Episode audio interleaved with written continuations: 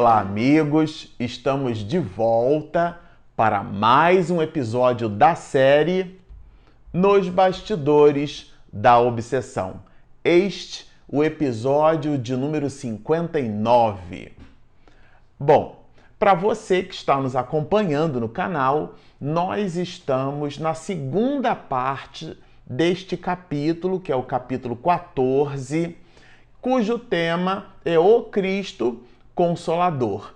E nós encerramos o episódio passado fazendo uma espécie de introdução para este episódio, que é nada mais, nada menos um instante, um instante culminante, vamos dizer assim, do capítulo, que dá inclusive o título ao capítulo Cristo Consolador. Por que isso? Porque depois que Petitinga e Miranda dialogam com Marta, é, eles vão até os aposentos do senhor Mateus e lá eles fazem, Mariana faz a abertura daquilo que Petitinga e Miranda aqui vão chamar de o livro da vida, não é? O Evangelho, neste caso aqui, o Evangelho segundo o Espiritismo, e lá eles vão se deparar com o capítulo 6 da obra O Cristo Consolador, mais especificamente o item 7, que é o item, inclusive, que nos chama à responsabilidade, porque fala ali claramente, é, o Espírito de Verdade fala claramente do Espiritismo. E, portanto, este capítulo 14 ele recebe este título, é, o Cristo Consolador, por conta exatamente deste momento. E fazendo aqui uma revisão das gravações, conversávamos nós e esposa, né, a Regina Mercadante, e a gente não poderia deixar de aportar algumas anotações a respeito é, deste episódio, neste capítulo, neste capítulo 14. O título Cristo Consolador vai receber aqui é, esse nome justamente por conta é, daquele culto, vamos chamar assim, do culto do Evangelho no lar, feito é, com José Petitinga, com Miranda, Marta, Mariana, Dona Rosa e o senhor Mateus. Se vocês se recordam, é, se você está nos assistindo aqui pela primeira vez, nós estamos, como dissemos no início, no episódio de número 59. O que é que significa isso? Nós já lemos 13 capítulos. Vamos para o 14 capítulo, a segunda parte do 14 capítulo. Lemos as três introduções feitas por Manuel Filomeno de Miranda e ainda contextualizamos a obra. Isto é, existe toda uma estrada que nós já percorremos. Super recomendamos a você que nos visite lá no primeiro episódio desta série e nos acompanhe até aqui porque conversamos bastante. Este livro, Miranda, Manuel Filomeno de Miranda, nos dá aqui uma verdadeira aula sobre os aspectos da obsessão e, por sua vez, é, os movimentos profiláticos no que diz respeito à desobsessão. Então, se você nos acompanha de pouco, recomendamos os episódios anteriores. E você que já está nos assistindo, nos acompanhando desde o início, e vocês vão se recordar que no episódio de número 13, ou melhor, no capítulo de número 13, é, nós conversávamos sobre aquilo que Manuel Filomeno de Miranda vai chamar de solução inesperada. Lá na solução inesperada parece uma é, uma situação, dito assim, sem a leitura, sem o aprofundamento, é algo que possa causar uma certa estranheza.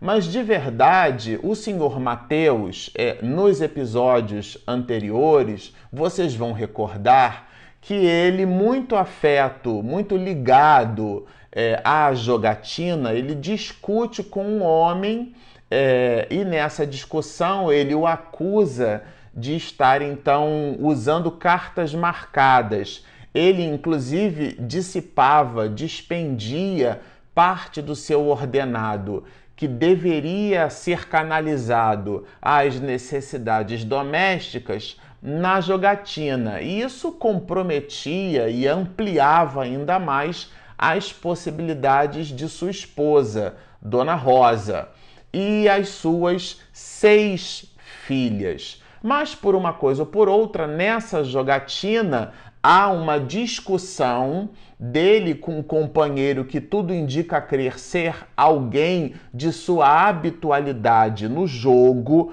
Este alguém, movido, diz-nos aqui a literatura de Miranda, por uma mão invisível que o guiava, ele simplesmente é apunhalado e é levado o senhor Mateus, o pai de Mariana, o patriarca da família, é levado ao hospital para uma cirurgia de emergência. Ele faz a cirurgia, busca o processo de refazimento agora no ambiente doméstico e depois Marta, motivada pela sua mediunidade atormentada e pela ausência do seu equilíbrio emocional, ela então começa a discutir com a mãe. É, e nesse, nessa discussão ele busca, ela, Marta, busca agredi-la. O senhor Mateus, que já se colocava num processo de convalescência, ele então vai ter com as duas dentro de uma inclinação de raiva, motivado naquele ecossistema familiar. Nós comentamos isso nos dois últimos episódios e ele é vítima de uma embolia é, cerebral.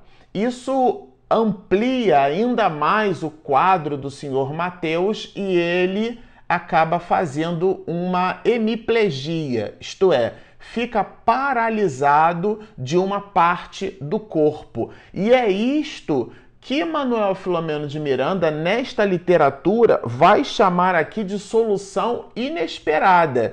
Isto é, esta patologia muito grave, que inclusive os médicos dão esta diagnose sem uma, uma, uma, um futuro promissor no que diz respeito a dissipação dessa enfermidade, é, mais espiritualmente falando, Manuel Filomeno de Miranda vai chamar essa situação do senhor Mateus de solução, vejam só, solução inesperada, pela condição dele, a primeira vez que ele sai do hospital.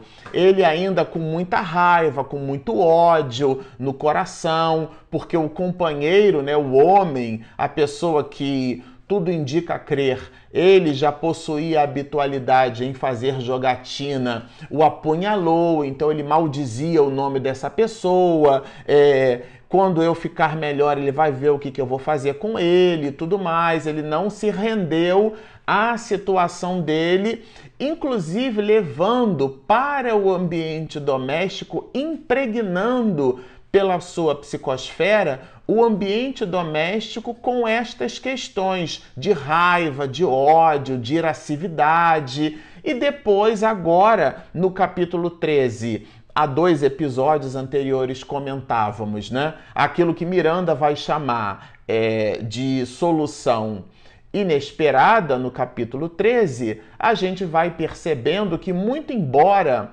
tenha sido uma doença e uma situação muito grave, era para aquele espírito, em verdade, há uma solução espiritual, porque Manuel Filomeno de Miranda vai chamar de solução inesperada. E isso é bem interessante e bem importante que se diga. Mas por uma coisa ou por outra, é nesse movimento de assistência familiar, onde é, encontra-se aqui. O próprio Miranda junto com Petitinga e comentávamos que esta assistência era espiritual e também material, eles estavam é, agora, então, modificando a psicosfera, a atmosfera psíquica da família Soares é, e fazem aquele movimento de ir ao, aquilo que Miranda vai chamar de alcova, né, que é o quarto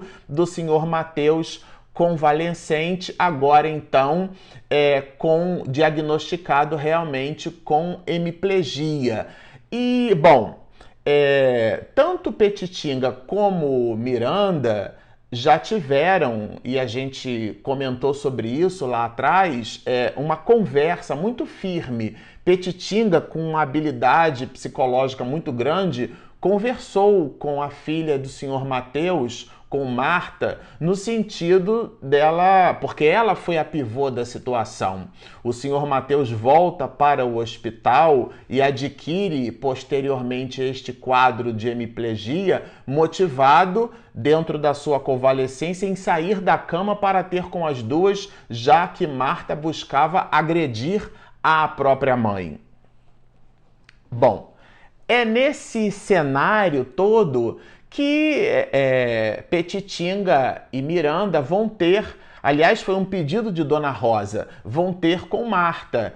E eles fazem, é, Miranda faz uma prece modificando o panorama já naquele momento, o panorama psíquico daquela família. E é o ponto alto aqui é o momento em que Miranda vai descrever neste capítulo 14 o Cristo Consolador, porque é justamente do capítulo 6 do Evangelho segundo o Espiritismo, item 7, que estamos falando. É...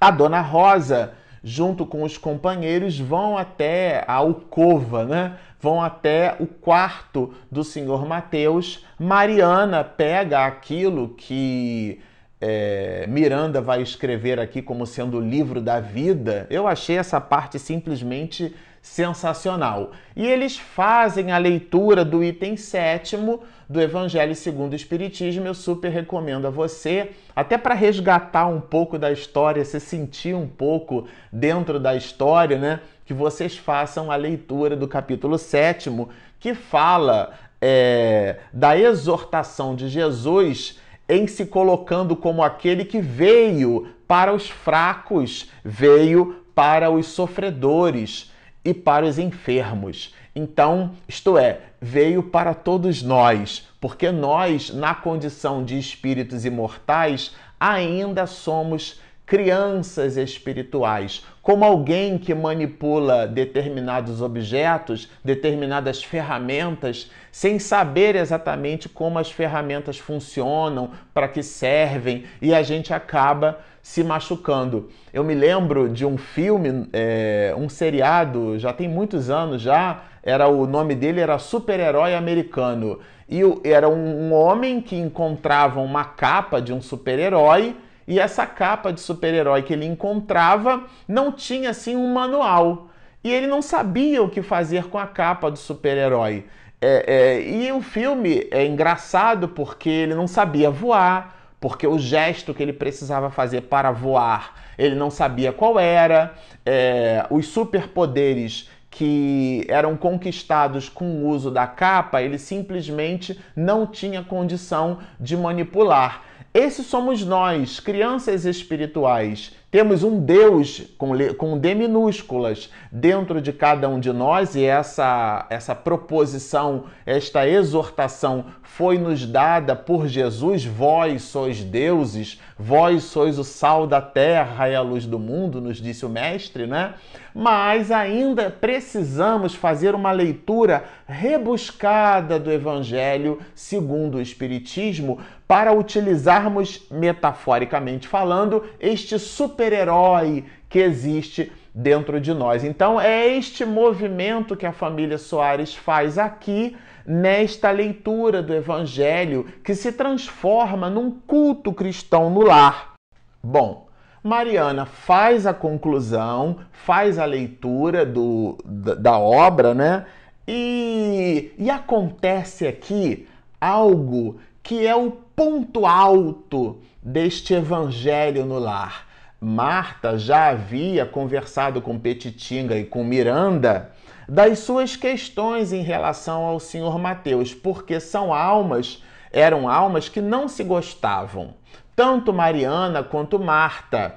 É curioso porque a obra não trabalha que isso super nos chamou a atenção. Muito embora a Dona Rosa e o senhor Mateus possuíssem é, seis filhas, mas não são todas as filhas que são mencionadas neste drama. É bem interessante isto, objeto de muitas reflexões. Mas por uma coisa ou por outra, tanto Mariana quanto Marta possuíam, vamos chamar assim, encrencas espirituais com o senhor Mateus. E Petitinga já convidava Marta a um processo de reconciliação na sua condição de filha, ele agora já tão debilitado. Aí, aqui neste momento, depois da leitura do Evangelho, eles já haviam feito prece em momentos anteriores, mexendo e modificando um pouco a atmosfera psíquica daquele lar. É neste momento assim que a voz embargada de Marta,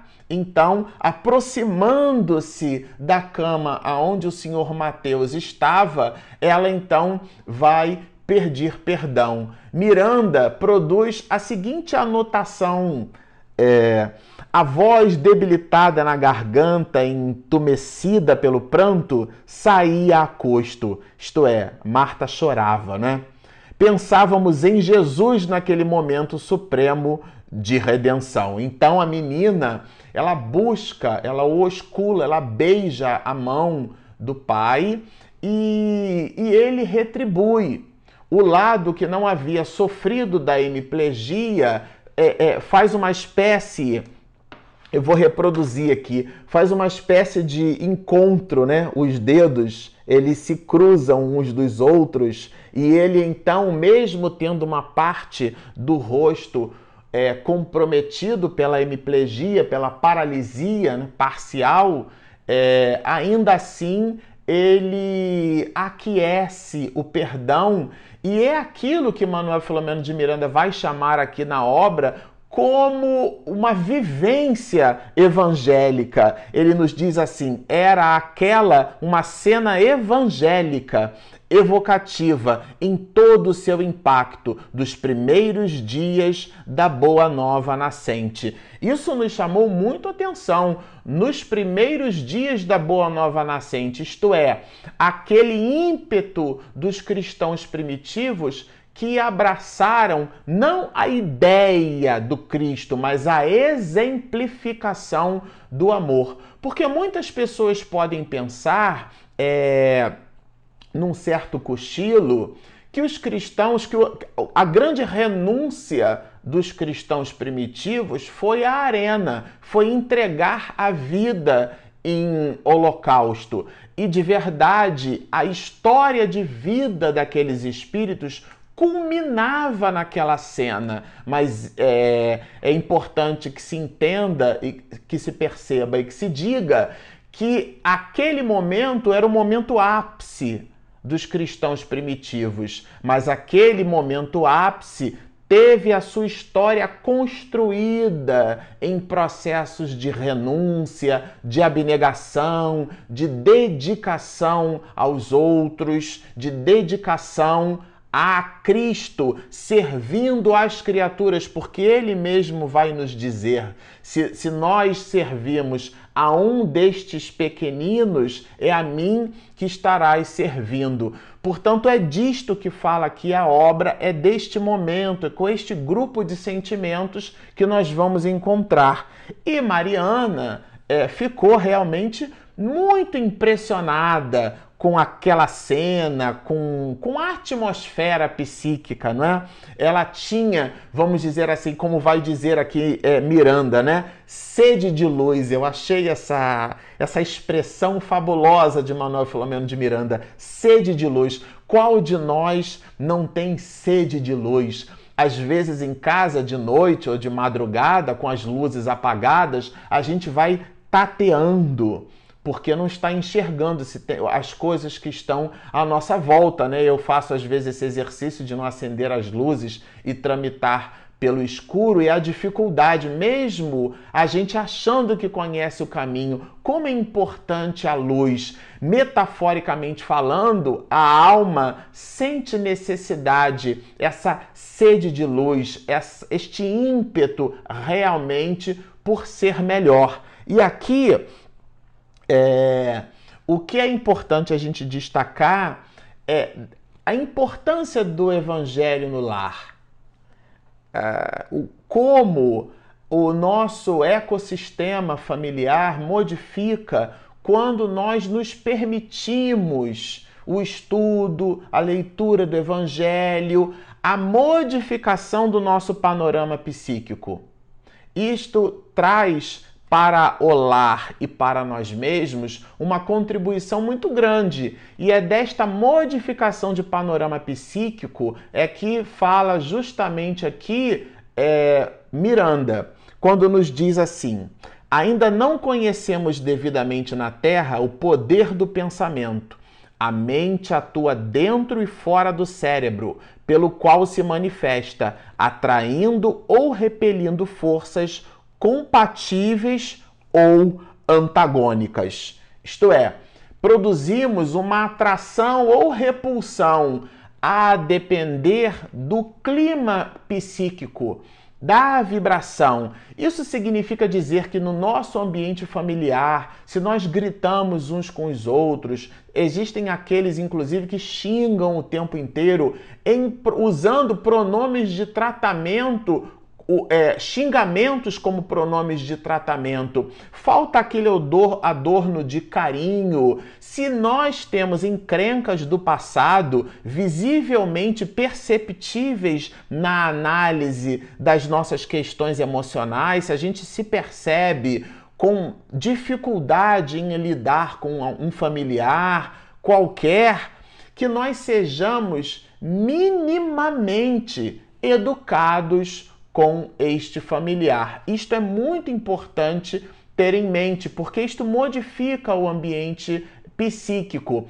E na medida do possível, como igualmente, é, usar um dia na semana para a leitura do Evangelho se há mais de uma pessoa em casa espírita, ou se a pessoa não é espírita, a gente pega, não tem problema nenhum, pega o Novo Testamento, faz a leitura de um trecho do Novo Testamento, um faz a leitura, o outro faz a prece. Se a pessoa acha estranha, estranho ter por sobre a mesa copos d'água para beber depois do culto, começa o culto sem o copo d'água. Não transformemos o ato de higiene psíquica numa, numa ritualística. Não. Depois, oportunamente, a gente coloca ali o copinho, porque a gente sabe que a espiritualidade deposita fluidos benfazejos, fluidos benéficos, anestésicos, remédios para o corpo e também é, um vigor para a nossa alma, mas a gente vai aos poucos, homeopaticamente, né? Hahnemann dizia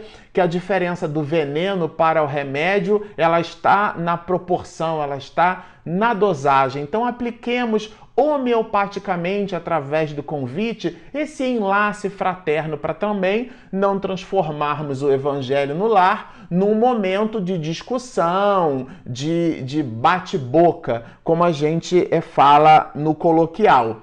Portanto, Aqui, Manuel Filomeno de Miranda vai nos trazer elementos muito significativos. E por fim, e não menos importante, ele em sua nota espiritual, ele vai assinalar questões muito profundas, isto em relação a Marta, no que diz respeito ao cuidado que o medianeiro deve ter, já que Marta era ligada à necromancia, a essa consulta aos espíritos maus, ela que possuía a sua mediunidade atormentada, mediunidade esta, inclusive, que ela dentro do ambiente doméstico fazia consultas, as pessoas pagavam-na para que ela produzisse resultados em cima dessas consultas, com certos sortilégios, usando e se valendo de mecanismos afrodescendentes nestas questões, se distanciando completamente daquilo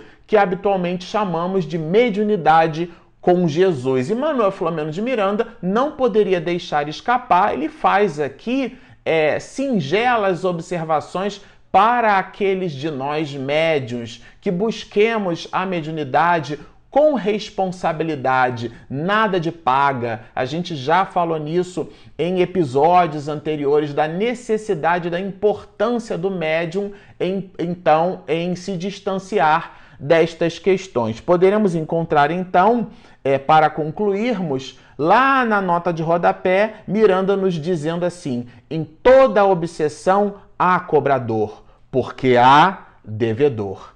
Libertar este e prejudicar aquele seria puni-lo outra vez. A ele que foi vítima anteriormente seria investir contra o estatuto da divina justiça, porque nós não afastamos os obsessores. Petitinga vai dizer que nós modificamos o nosso plano mental. Ou seja, atraímos espíritos bons, que é a melhor receita para termos os maus afastados de nós. Bom, com isto nós terminamos este episódio maravilhoso, Cristo Consolador. Aqui a obra trabalha agora no capítulo 15 é o penúltimo capítulo da obra, né?